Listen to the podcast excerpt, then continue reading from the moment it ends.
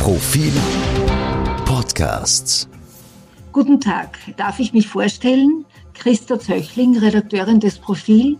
Ich begrüße die Hörerinnen und Hörer des Profil History Podcasts und besonders herzlich meinen heutigen Gast, den Historiker Michael John von der Kepler Universität Linz. Guten Tag, Herr John. Ja, guten Tag, Frau Zöchling. Ähm, freue mich, äh, da dabei zu sein. Und äh, ähm, warum fragen Sie gerade mich? Ähm, ja, ich habe wohl mit dem Thema Steier und äh, Arbeiter einiges zu tun. Ich war 1987 schon bei der ersten Landesausstellung dabei, äh, als ähm, äh, ja, durchaus als Teilkurator von Bereichen, ähm, wo es eben hieß Arbeit, Mensch, Maschine und wo auch äh, die Thematik Arbeitswelt, Arbeiter und Steuer im Vordergrund stand. Mhm. Auch diesmal wieder ist die Landesausstellung ein Anlass für diesen Podcast oder für dieses Gespräch. Und zwar die diesjährige oberösterreichische Landesausstellung äh, dreht sich um Arbeit, Wohlstand und Macht. Also um die Arbeiterschaft, um das Bürgertum und den Adel. Und eine dieser Geschichten, nämlich die der Arbeiter, interessiert uns halt in dieser Situation jetzt ganz besonders, auch weil, deshalb, weil sie so unheimlich aktuell ist. Der Standort von MAN Steyr soll nämlich geschlossen oder verkauft werden. Rund 2300 Arbeitsplätze und wenn man die Zuliefererbetriebe in Steyr, den Handel, das Gewerbe mit berücksichtigt, sind wahrscheinlich so an die 8000 Arbeitsplätze derzeit in Gefahr. Herr John, wenn Sie die Geschichte überblicken, wann wurde Steyr eigentlich zu diesem, zu diesem einen ältesten, fast ältesten Industriestandort in Österreich, zu dieser Arbeiterhochburg? Naja, Wie kam das? Arbeiterhochburg muss man ein bisschen vorsichtig sein. Äh, also Steyr ist schon sehr lange eine Stadt der Arbeit. Also war einfach durch die, am Zusammenfluss zweier Städte gelegen. Ähm, Eisenproduktion, ähm, metallverarbeitendes Gewerbe, Handelsmittelpunkt, also das haben sie seit dem Mittelalter. Da ist ja Steyr tatsächlich, ähm, ähm also nach den wenigen Quellen, die wir haben, ähm, besonders hervorzuheben in Österreich. Es gilt eben nach Wien als zweitreichste Stadt. Ganz sicher war es die zweitgrößte ähm, oder vielleicht drittgrößte. Also äh, Schwarz in Tirol, das ist auch ganz interessant, dass eben äh, im mhm. Mittelalter durchaus andere Orte ähm, auch äh, sehr wichtig und sehr groß waren. Steyr jedenfalls war äh, vorne mit dabei. Und äh, über die Jahrhunderte hinweg steht über den enormen Arbeitsfleiß, über ähm, ja, die Emsigkeit, mit der die Gewerbe hier betrieben wurden. Äh, noch immer, also über weite Strecken hin, äh, Frühneuzeit, Mittelalter, ist es eben sehr wichtig, an einem äh, Handelsmittelpunkt gelegen zu sein, ähm, zwei Flüsse äh, zu haben. Äh, und ähm, ähm in, in diesem, und äh, daher kann man sagen, also wirklich über Jahrhunderte hin ist Steyr eine Stadt der Arbeit.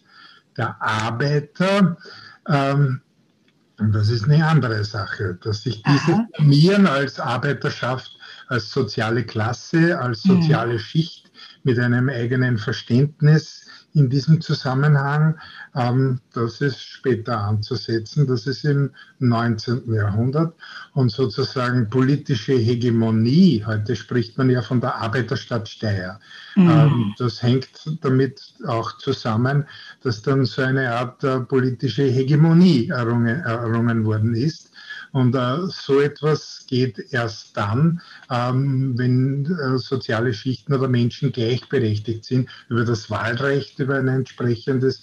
Und das ist in Österreich ja erst seit 1918, 19 der Fall. Mhm. Herr John, wenn man durch Steyr spaziert, wo sieht man denn da die Spuren dieser Arbeiterkultur? Ich glaube, man sieht sie sehr häufig und fast auf Schritt und Tritt. Aber können Sie uns einfach erzählen, Sie kennen diese Stadt ja sehr gut und Sie haben recherchiert und Sie haben hier äh, die Studien, historische Studien angestellt. Naja, gehen Sie durch den Wehrgraben Das äh, lässt sich ja heute sehr leicht herausfinden, wo, wo der ist. Sie können aber auch einfach äh, zum Museum Arbeitswelt, einem Standort gehen. Das ist eine ehemalige Fabrikshalle äh, einer Waffenfabrik und später einer Messerfabrik.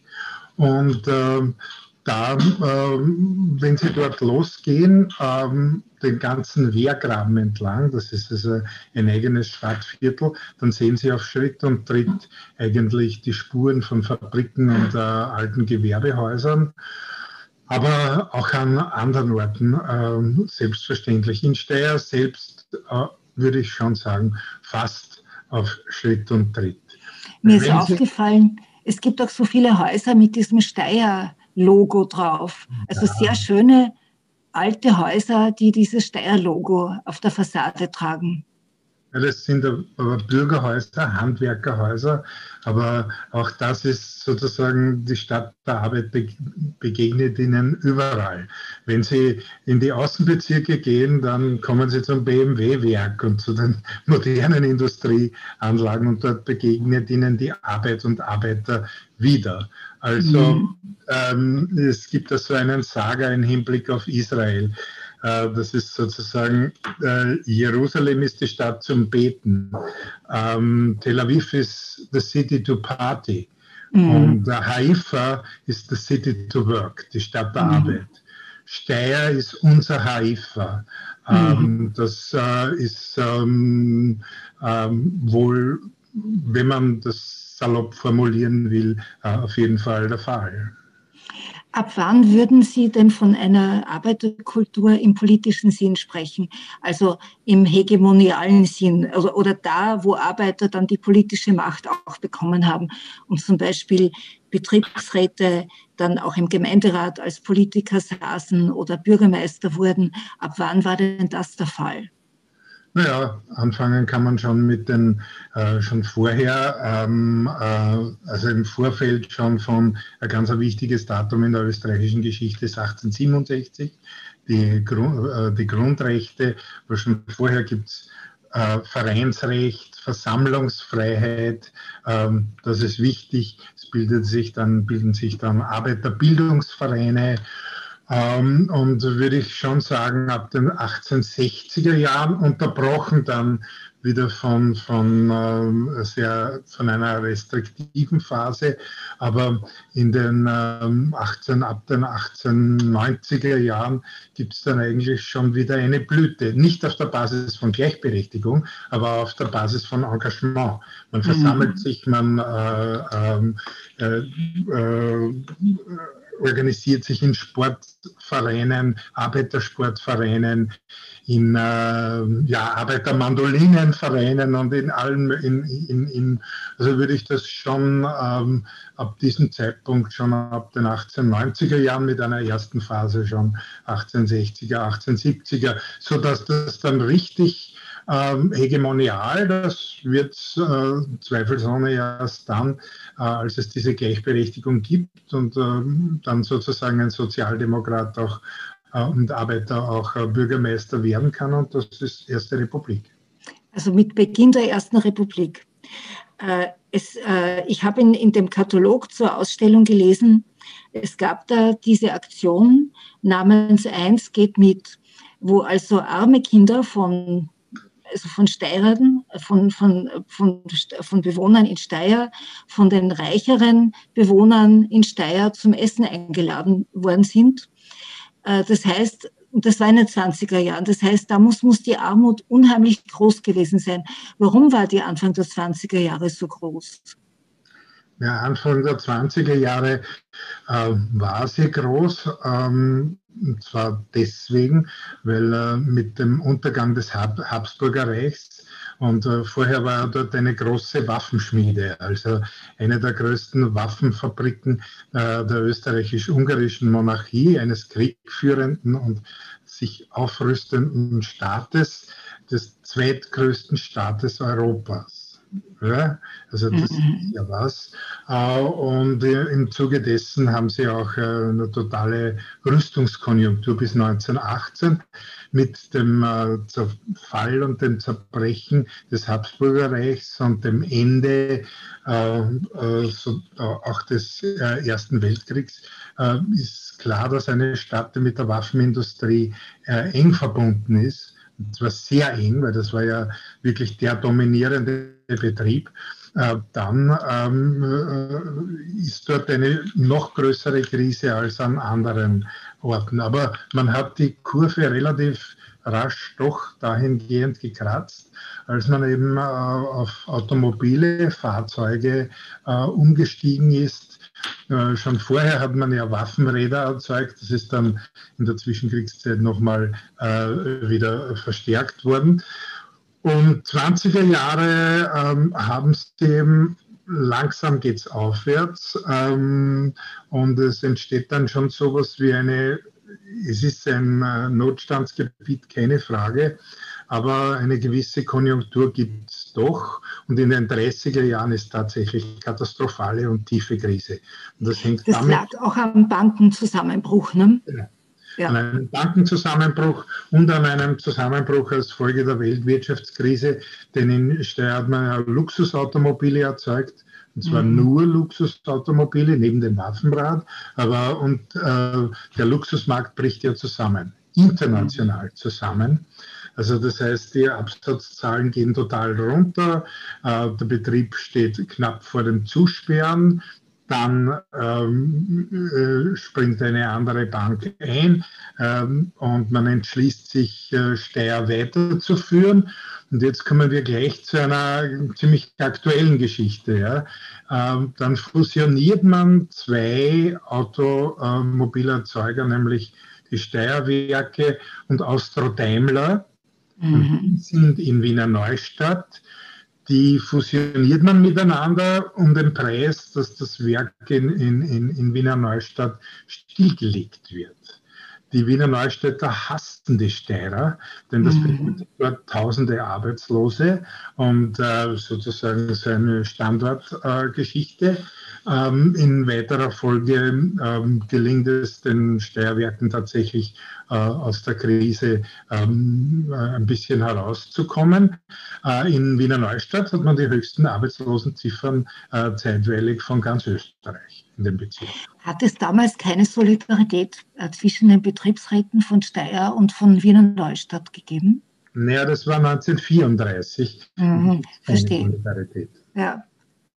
1934 ist vielleicht auch ein wichtiger Punkt. Die Arbeiterkämpfe, also die Kämpfe des Schutzbundes gegen die Heimwehr, des sozialdemokratischen Schutzbundes gegen die sehr, sehr konservative Heimwehr. Da habe ich auch in Ihrem Katalog zur Ausstellung, den ich übrigens jedem wärmstens ans Herz legen möchte, gelesen, dass damals in diesen Februarkämpfen im, der Fabriksdirektor von Steyr beim Verlassen seines Büros erschossen wurde. Äh, Herr John, wissen Sie, weiß man, von wem er erschossen wurde, ob er gezielt oder ob er als Irrtum, also was da los war und ob das jemals geahndet wurde? Naja, ähm, ge, ge, geahndet wurde. Also ähm, es gibt viele Gerüchte um, um diese Geschichte.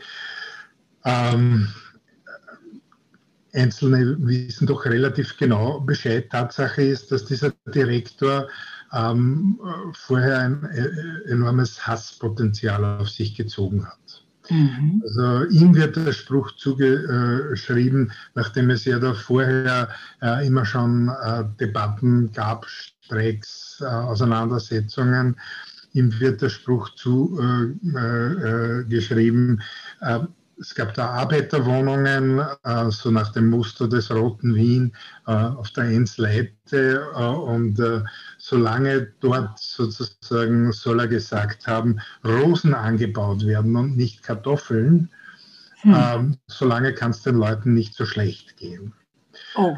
Tatsächlich äh, ging es aber in den, in den also äh, da gibt es ja objektive Zahlen. Also wenn, wenn Sie, wenn Sie also äh, mehr als zwei Drittel der, der, Stadt in der einen oder anderen Form äh, befürsorgt werden, ähm, wenn, wenn, wenn, wenn äh, verschiedene Institutionen Alarm schreien, Unterernährung äh, von Kindern, wenn Schweizer Organisationen, die ja auch nicht nur total philanthropisch und luxuriös sind, äh, mhm. Steirer Kinder zum Aufpäppeln einladen. Also da gibt es so ein verdichtetes Bild äh, von Armut und von Krise, weil plötzlich äh, also, äh, ein zweiter Betrieb äh, geht ja auch in, äh, wird ja auch abgesiedelt. das sind die Reithofer Werke, wieder das gleiche, Standorte.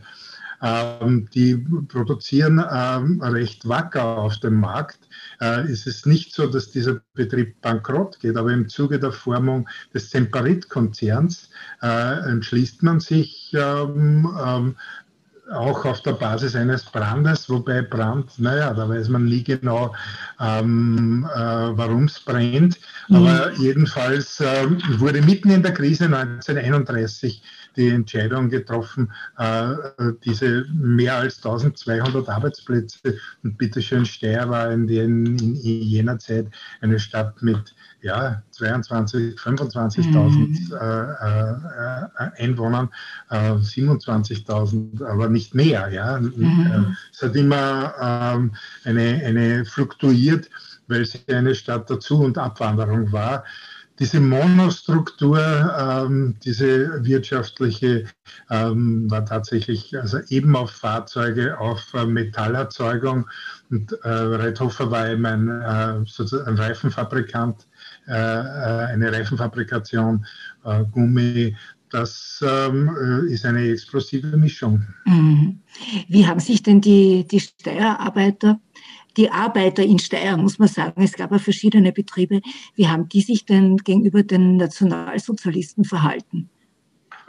Sind sie ihnen nachgelaufen oder also haben sie sich in ihre quasi Hände, in ihre Umarmung gestürzt oder waren sie widerständig und sind Sozialdemokraten geblieben? Naja, das äh, teils, teils, mhm. kann man mal äh, vorweg sagen. Aber in Steyr war sicher eine, eine, eine besondere Situation.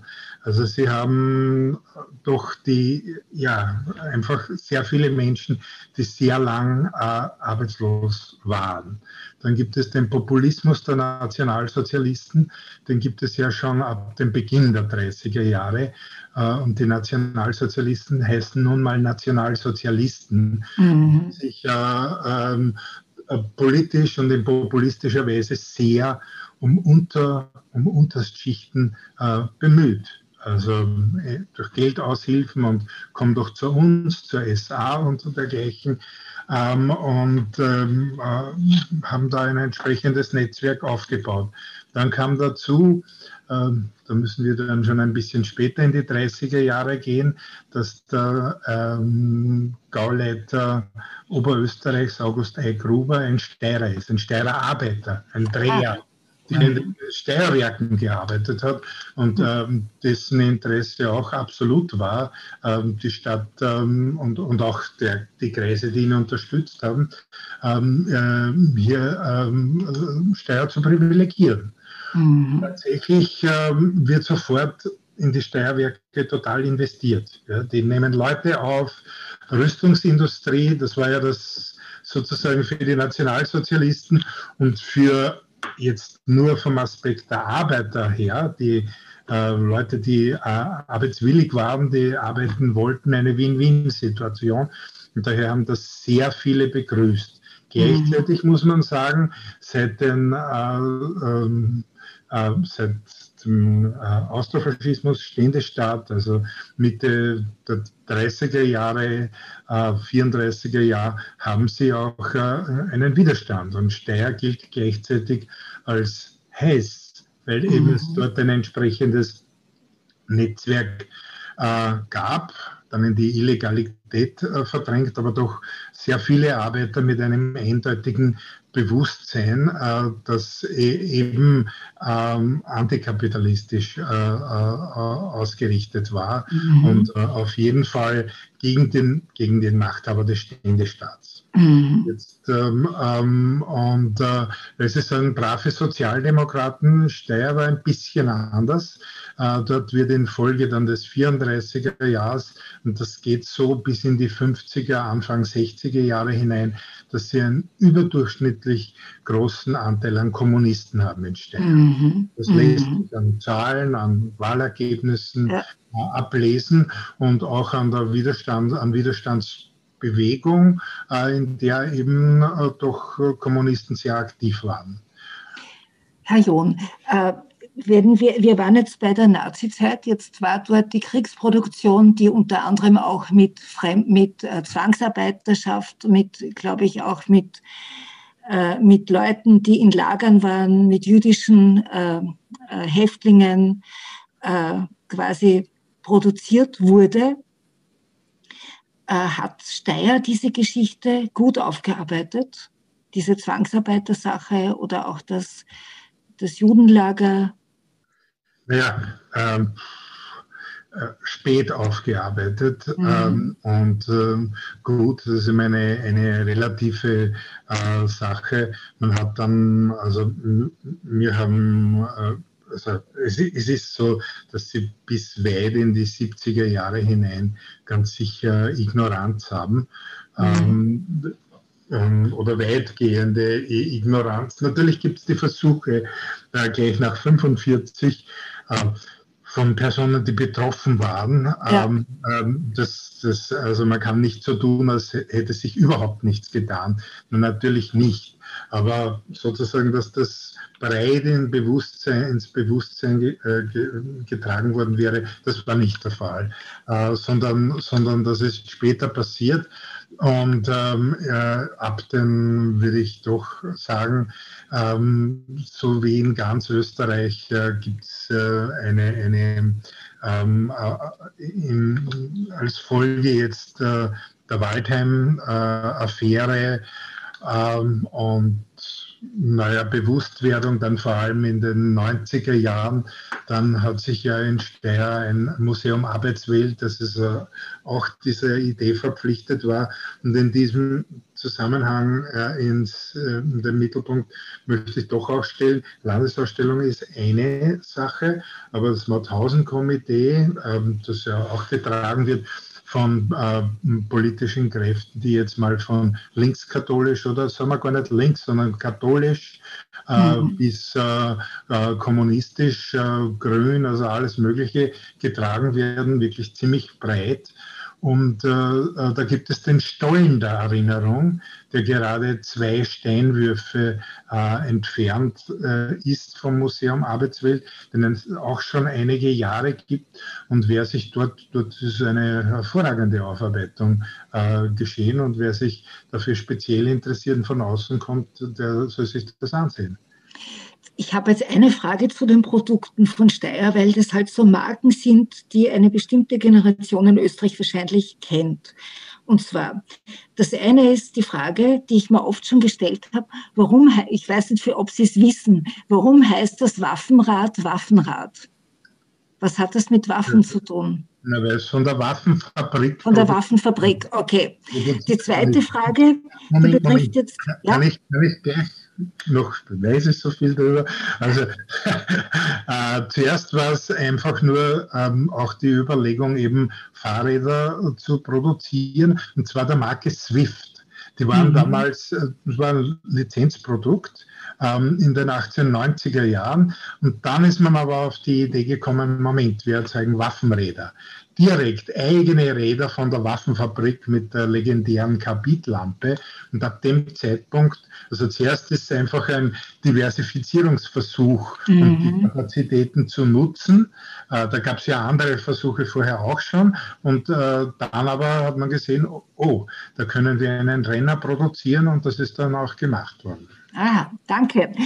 Äh, die zweite Frage betrifft ähm, die Autos. Und zwar in, in der Ausstellung sieht man ja die ziemlich tollen Autos, die Steyr in den 20er Jahren äh, hergestellt hat, dieses Luxusautos. Aber man sieht auch dieses sogenannte Steyr Baby äh, aus dem Jahr 1936, das da in Serienproduktion ging und das in meinen Augen wahnsinnig elegant ausschaut. Also so, mich erinnert es dann an den späteren Fiat 500 oder auch ein bisschen, also weniger, aber auch an, das, an den Buch 500. Und ich, ich verstehe gar nicht, warum das nicht nach 45 weiterhin äh, hergestellt worden ist mit diesem Schiebedach. Und äh, jetzt gibt es, also Betriebsräte haben mir erzählt, die glauben, die Amerikaner, also die Alliierten, und da vor allem die Amerikaner hätten 1945 quasi den Markt aufgeteilt. Also Deutschland stellt Autos her, Österreich Nutzfahrzeuge, Traktoren, Zweiräder, ähm, LKWs etc. Gibt es dafür historisch gesehen irgendwelche Belege, dass es wirklich so war? Naja, ähm, das sozusagen von der Evidenz her, die Amerikaner haben ganz sicher bei dem, äh, wie Nachkriegsösterreich und die Wirtschaft aussah, eine große Rolle gespielt. Und das äh, Wiederhochziehen äh, der, der der Föst und der Eisenwerke in Linz, das ist also ohne Amerikaner nicht denkbar. In anderen Teilen Österreichs ist ja anders agiert worden. Äh, die Sowjetunion hat äh, eben in Wiener Neustadt Maschinen abmontiert. Mhm. Also es wäre wär blauäugig anzunehmen, Amerikaner hätten da nicht bei diesen Entscheidungen nicht mitgespielt. Nur so, sozusagen die, die hundertprozentige Erkenntnis, wie das genau gelaufen ist, hat man nicht. Okay. Es, es ist zu dem Steyr Baby, ähm, das ist ja wirklich eine interessante Geschichte in den 30er Jahren. Die Luxusautomobile kommen in die Krise. Mhm. Ähm, das haben alle kapiert. Ja. Und dann, ähm, das ist ganz witzig, die ähm, Steirer denken natürlich auch darüber nach, das Ganze muss in Richtung kleineres Automobil, dass mehr Leute das kaufen können, dass das für Frauen interessant mhm. wird. Damals noch immer doch eine, eine, eine relative Emanzipation. Und dann hat man äh, mit Opel eine Kooperation begonnen und tatsächlich ein Auto produziert, das man Stoppel genannt hat. Ähm, Steyr und Opel. Das ist dann der Stoppel und äh, der hat sich aber der, nicht auf dem Markt durchsetzen können. Dann kam das Steyr Baby, der Steyr 5055 und das ist auch, ähm, ähm, äh, ja, äh, der ist vermarktet worden und äh, ist eingeschlagen. Ja, hat also auch äh, vor allem Frauen als Käufermarkt, entweder die emanzipierte Frau oder das zweite Auto für, für das Bürgertum. Ähm, äh, und äh, da gibt es ja diese legendäre Werbung, ich wünsche mir von dir ein Baby, ein Steierbaby. Mhm. Der Bischof hat gesagt, äh, ja, das ist schlüpfrig und das ist amoralisch und nicht katholisch und das geht nicht. Und jüdische Werbefritzen in Wien hätten das erfunden und wow. ähnliches. Also das heißt, der Antisemitismus hat auch gleich wieder zugeschlagen.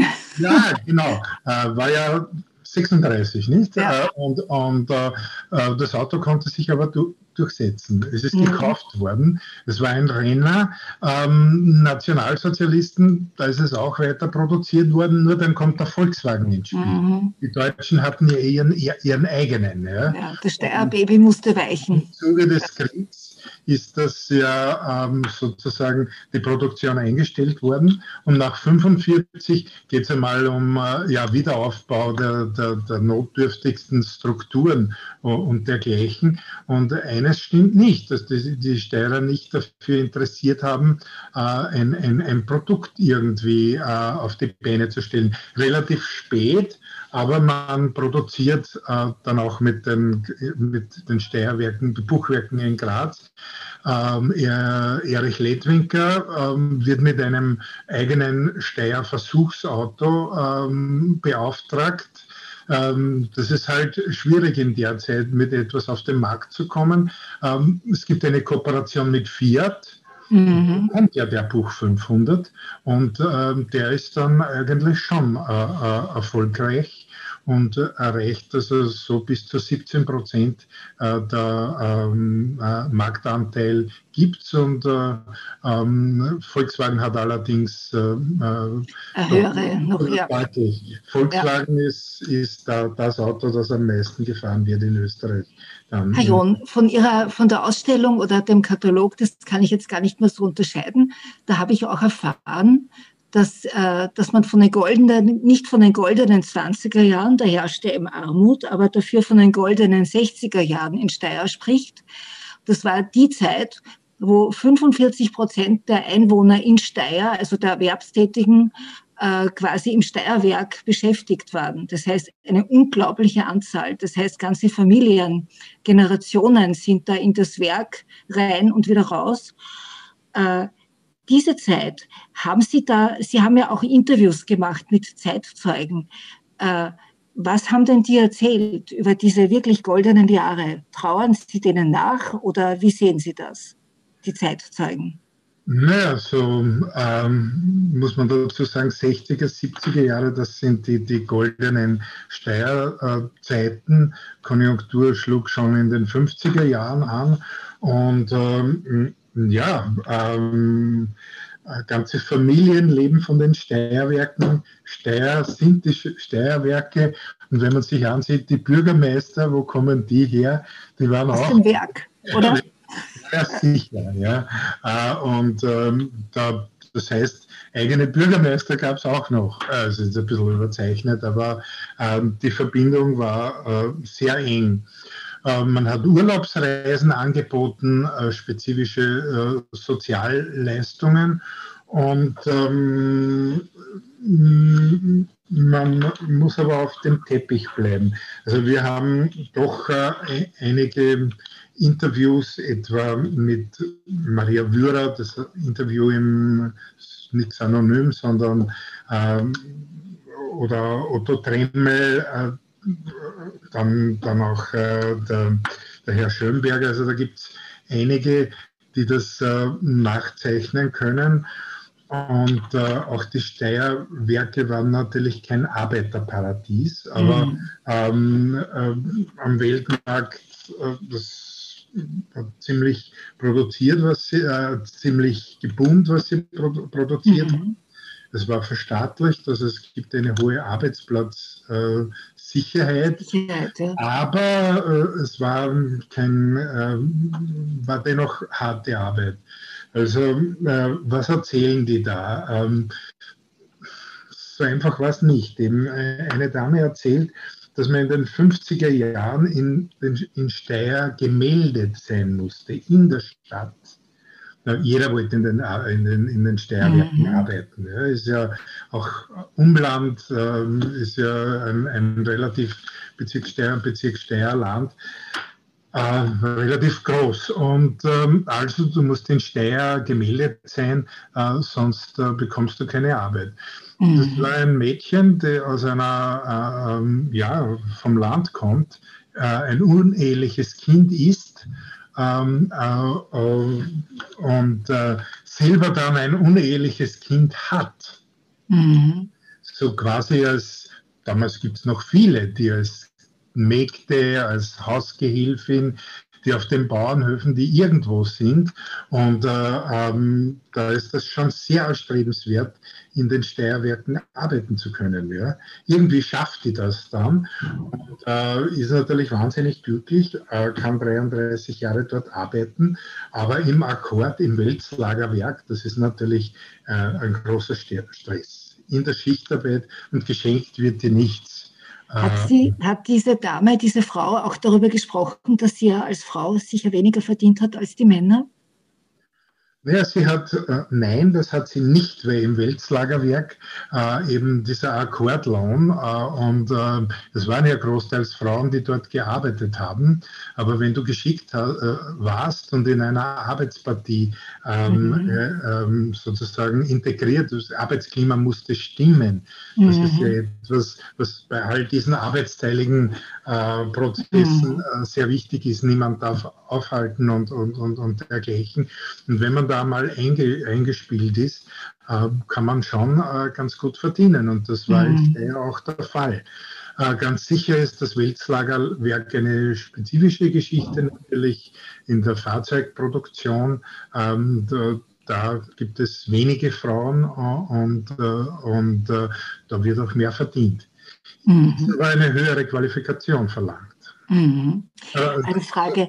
Also es ist überhaupt keine Frage, dass Frauen und Männer ungleich entlohnt ja. werden. Das will ich gar nicht in Frage. Eine Frage. 1980, das äh, kann ich, ich kann mich dunkel erinnern, da war ich, äh, also das habe ich selber erlebt, da war so plötzlich eine Debatte über Panzerlieferungen von Steyr nach Chile äh, zu Pinochet.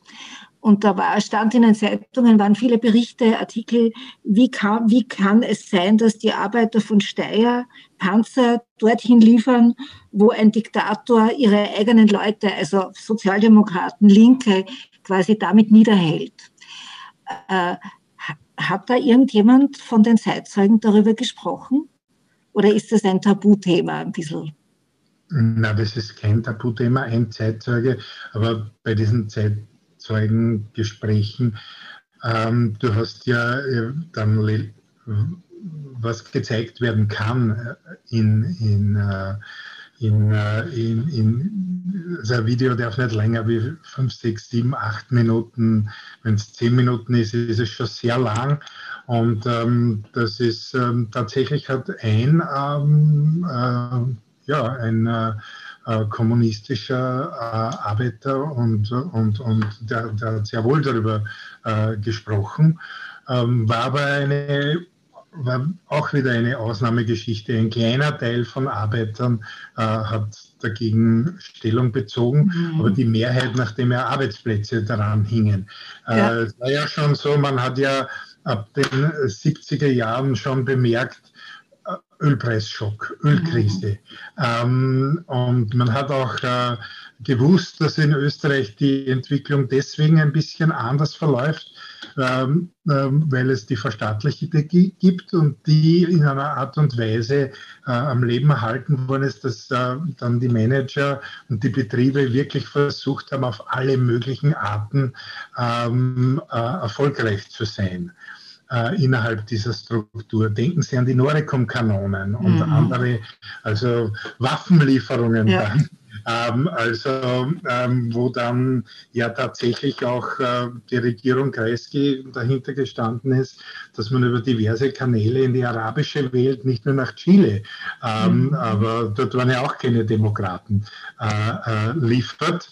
Äh, und ähm, das ähm, eben äh, einem äh, erheblichen Teil der Arbeiter war das eben sehr wichtig, ihren Arbeitsplatz zu erhalten. So Steyr war keine Stadt des Protests gegen die Panzer. Ja. 1988 kamen die Steierwerke ja wirklich in die Krise. Es gab Demonstrationen, äh, es gab äh, äh Aufmärsche. Der Bundeskanzler Franitzky wurde herbei zitiert und äh, aufgefordert, etwas zu unternehmen. Trotzdem, die Steierwerke wurden quasi zerschlagen, stückweise verkauft. Äh, auch Magna ist da kurz eingestiegen, hat dann weiterverkauft. Auch damals schon Sieg, also Siegfried Wolf, der jetzt wieder im Gespräch ist, aktuell, hat damals als Manager auch damit zu tun gehabt. Äh, ist da, also da ist eigentlich das passiert, was jetzt in, wo man das Gefühl hat, jetzt in der aktuellen Situation passiert es wieder, nur in einem vielleicht kleineren Maßstab. Verkauf, Zerschlagung, man weiß nicht genau, wie es weitergeht. Mit dem großen Unterschied, dass damals die sozialen Unterstützungsleistungen in Gestalt der Sonderunterstützung natürlich noch äh, vom Staat her äh, geregelt wurden.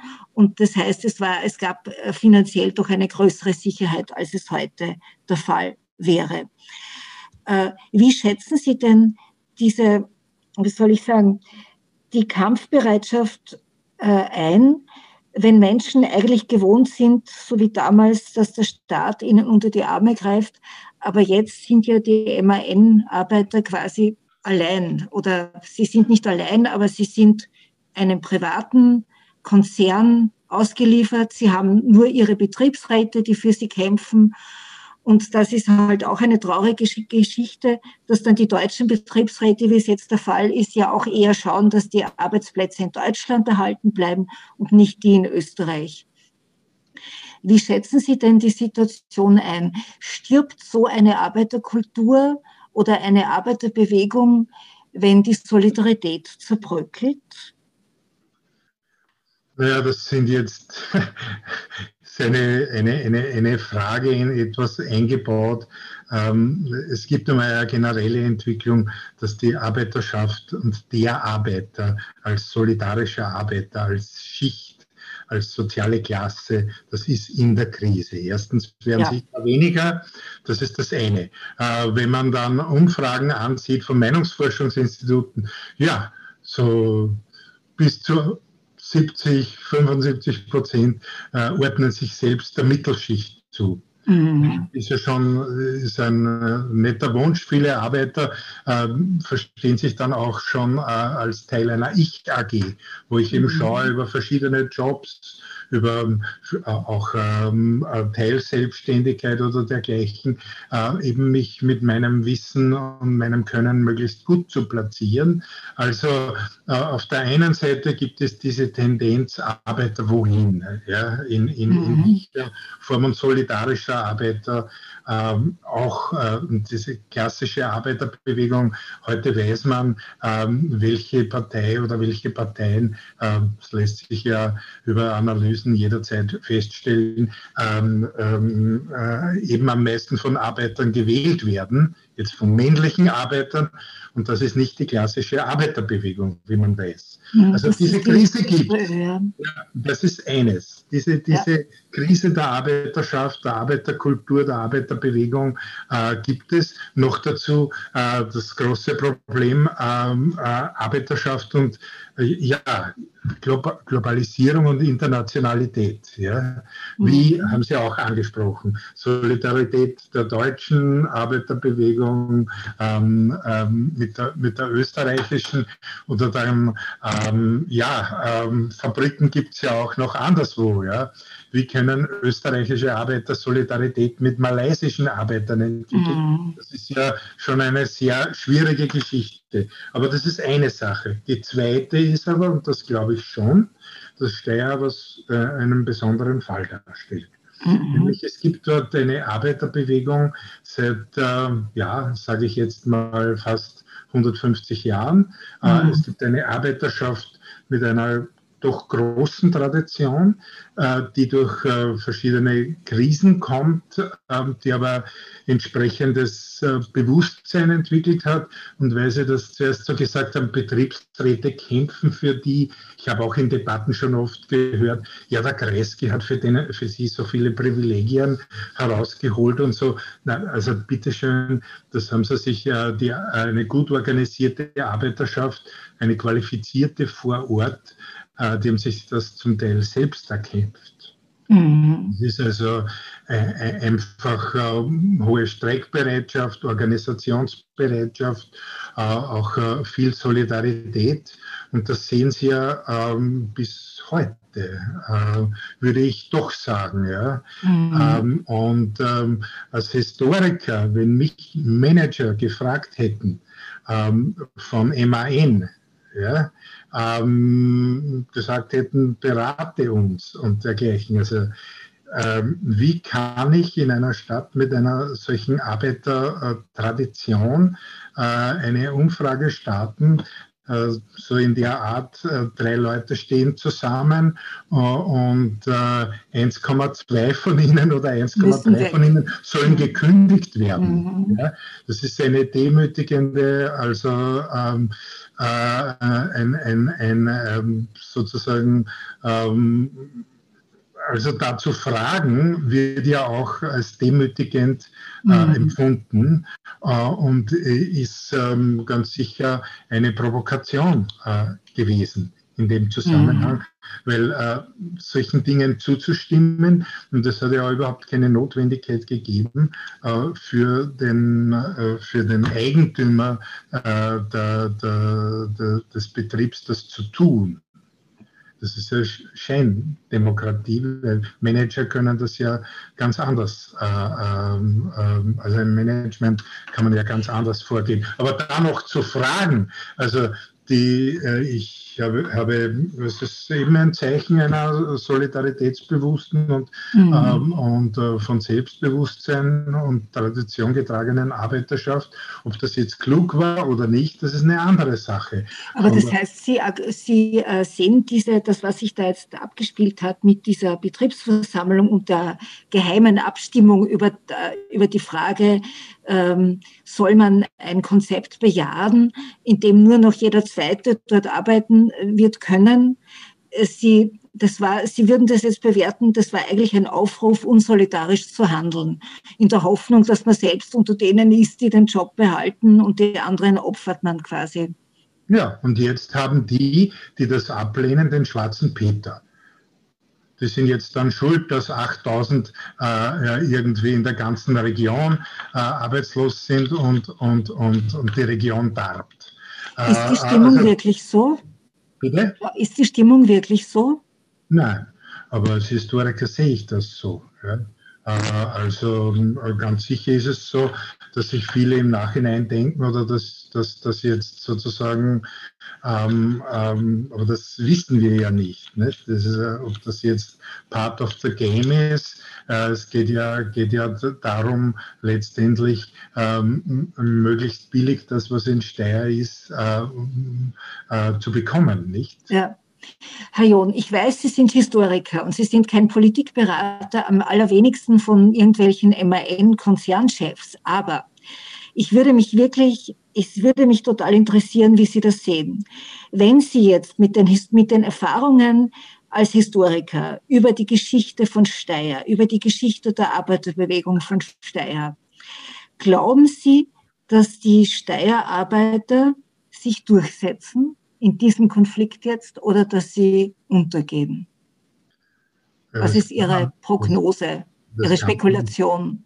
Nein, das kann man nicht vorhersehen, aber man kann eines aus der Sicht eines Historikers, ähm, auch da ähm, mag vielleicht der eine oder andere dann wieder sagen, ja, ja, das ist, äh, was kann man sich um, darum kaufen? Also Steyr ist eine Stadt, die tatsächlich äh, große Welt im Kleinen. Es gibt Krisen, es gibt Abschwünge und Aufstieg, aber in Steyr ist das besonders stark äh, ausgeprägt. Und es ist, äh, hat ein, ist ein Zentrum, an dem eben sehr viel Know-how, sehr viel handwerkliche Geschicklichkeit, ein hohes Arbeitsethos äh, versammelt sind in ihrem Konkur äh, Konkurrenzpresseprodukt Standard ist Steyr verglichen worden mit Detroit. Nein, das ist eben nicht das Detroit. Und ähm, äh, solche Dinge sind ja schon öfter auch herbeigeschrieben worden. Ich kann nur sagen, auch da äh, kann man geteilter Meinung sein, aber es ist immer wieder geglückt, aus den Krisen rauszukommen. Ich erinnere jetzt doch an, den, an die ähm, späten 80er Jahre, die Steuerwerke sind äh, filetiert worden. Ja? Das war mhm. sicher ein aufregendes und dramatisches Geschehen. Sozialpläne greifen. Aber wenn Sie sich die nackten Ziffern ansehen, ähm, Sie haben die Steuerwerke, dann kommt ja dann auch BMW ins Spiel. Mhm. Übrigens am Anfang eine Kooperation mit Steyr, mhm. Kooperation mit den Steyerwerken. Und am Ende des Tages, äh, als dann filetiert worden ist, die Situation ist dann eine andere. Sie haben keinen verstaatlichten Betrieb mehr, sondern mehrere Player internationale, die eben ihre Zweigwerke äh, in Steyr haben. Es gibt sozusagen keinen Kernsteirer Betrieb mehr, aber am Ende des Tages beschäftigen diese Betriebe 1,6 mal so viel äh, ähm, äh, Beschäftigte ja. als vorher. Ja? Ja. Äh, man kann jetzt sagen, okay, aber zu anderen sozialen Bedingungen und höherer Arbeitsdruck und so, aber diese Frage, diese, diese das kann man nicht in Frage stellen. Ja. Das heißt, letztendlich ähm, als manche sagen auch verlängerte Werkbank, ja, gut. Ähm, du bist dann immer davon abhängig, dass große äh, ähm, Firmen eben entscheiden, behalte ich mir diesen Standort oder auch nicht. Und das ist dann abhängig, wie viel bezahlt äh, das, das Land, die Gemeinde, der Staat ähm, an Anreizen, weil natürlich gibt es eine Konkurrenz. Aber etwas, was man den Steirern nicht nehmen kann, das ist eben diese Ballung von Know-how äh, von ähm, ja, Tradition und, und, und, und, sozusagen hoher, hoher Qualität äh, einer äh, Arbeiterschaft.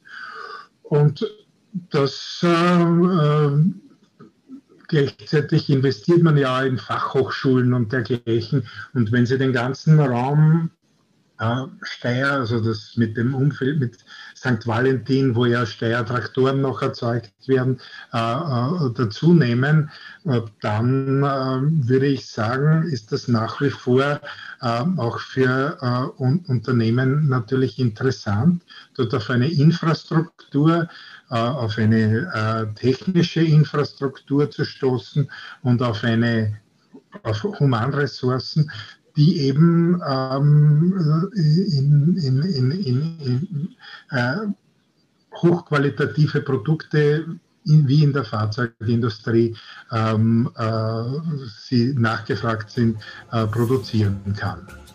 Dankeschön, Herr John. Und ich verabschiede mich, äh, uns beide verabschiede ich jetzt von unseren Hörern und Hörerinnen. Ja, und Herr John, doch einmal herzlichen Dank. Auf Wiedersehen. Ja, danke Ihnen. Danke. Danke.